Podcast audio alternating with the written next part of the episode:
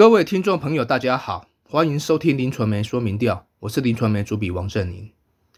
年底将要寻求连任的彰化县长王惠美，在林传媒最新公布的彰化县首长满意度暨网络政治板块调查中，实政满意度为五十九点一一趴。在可复选最多三项的条件之下，选民最满意的施政表现，前三名依序为防疫作为、医疗环境和治安。至于最优先的面向，经济就业以高达七十一点二三趴的比例排名第一，接着是交通和医疗环境。虽然从劳动部提供的统计数据可以看得出来，去年彰化县的失业率为百分之三点八，其实是低于全国的百分之四。但主计总处公布的二零二零劳工平均年薪，彰化县却是以五十一点八万位居全国最后一名。而且，这已经是继二零一八、二零一九第三度吊车尾了。心酸，成为选民不分年龄、蓝绿与区域最感到忧心的议题。因为有台中市的磁吸效应，即便彰化的传统产业大喊要提高薪资水准，但依旧处于垂波钢的困境。随之而来的另一个困境，则是人口流失的问题。这让彰化人口今年确定跌破一百二十五万门槛，而且将无望晋升第七都。出身政治世家的王惠美，曾连任三届县议员、两届鹿港镇长、两届立委，政治资历丰富且未尝败绩，显见地方基层实力雄厚。二零一八年挑战民进党籍的县长魏明谷。以九万多票的差距胜出。解严后，民进党在此曾三度执政，但都未曾连任。反观国民党，都能够顺利任满两届县长。王惠美能不能保持这个传统，并延续个人从政三十年不败纪录，备受关注。经过交叉分析显示，王惠美满意度在不同性别区域其实落差并不大。虽然在大本营。鹿港等邻近的乡镇满意度还是最高，但是在其他地区，包括南彰化等乡镇，也都有大约五成五的满意度。但是值得注意的是，在各年龄层当中呈现高低两个极端，在五十到五十九岁以及六十岁以上的族群，最肯定王惠美的施政表现，满意度分别达到七成一和七成四。不过，在二十到二十九岁和三十到三十九岁的年轻族群中，表示满意的比例则只剩下近四成五和近四成。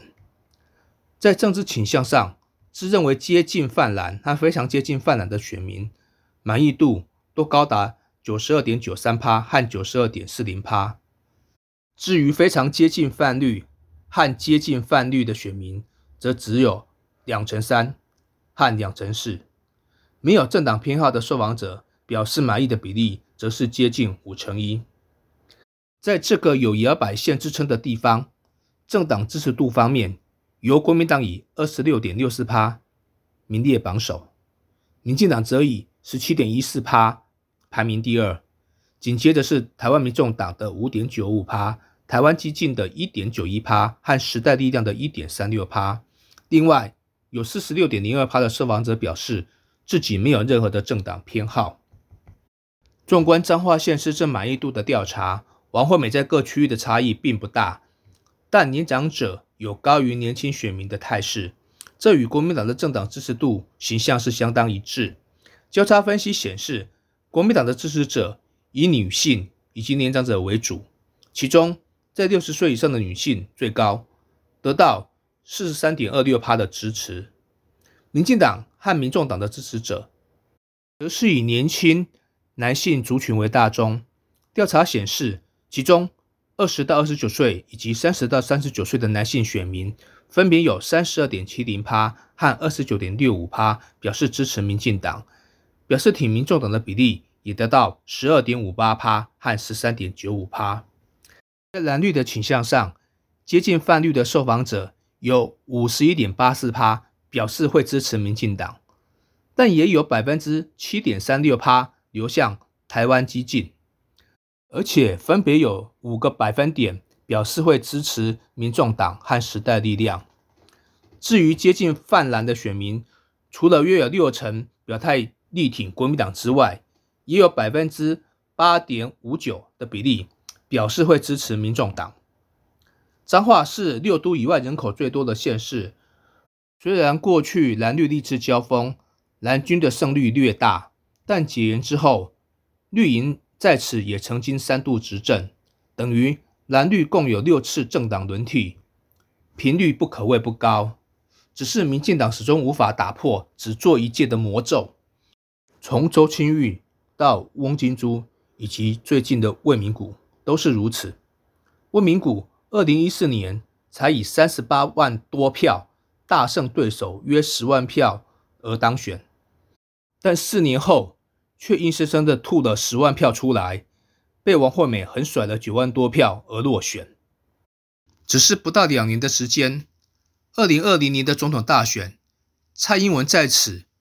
却是以四十三万多票的成绩，也就是超过五成七的得票率，完封国民党的韩国瑜。候选人和竞争对手或许都不尽相同，但从过去的几次选举可以看得出来，彰化县虽然蓝略大于绿，但难以预测的民心和瞬息万变的选情，也成为历次总统大选重要的章鱼哥。即便最近有总统与立委选举狂胜国民党，尤其能够拿下王惠美根据地，也就是鹿港选区的立委，加上去年底四项公投不同意完封同意的战绩，让绿营高度期待可以重现绿地。当地包括前县长魏明谷以及前彰化市长邱建富等人都跃跃欲试，积极争取党的提名，但王惠美已经就。战斗位置，蓝营内部也早就完成整合，反倒是迄今民进党还在努力寻找够力的母鸡，并持续上演着新潮流与郑国会相争的老戏码。派系之间能否顺利整合，都为未来选举埋下了变数。以上就是今天的林传媒说明调，谢谢收听。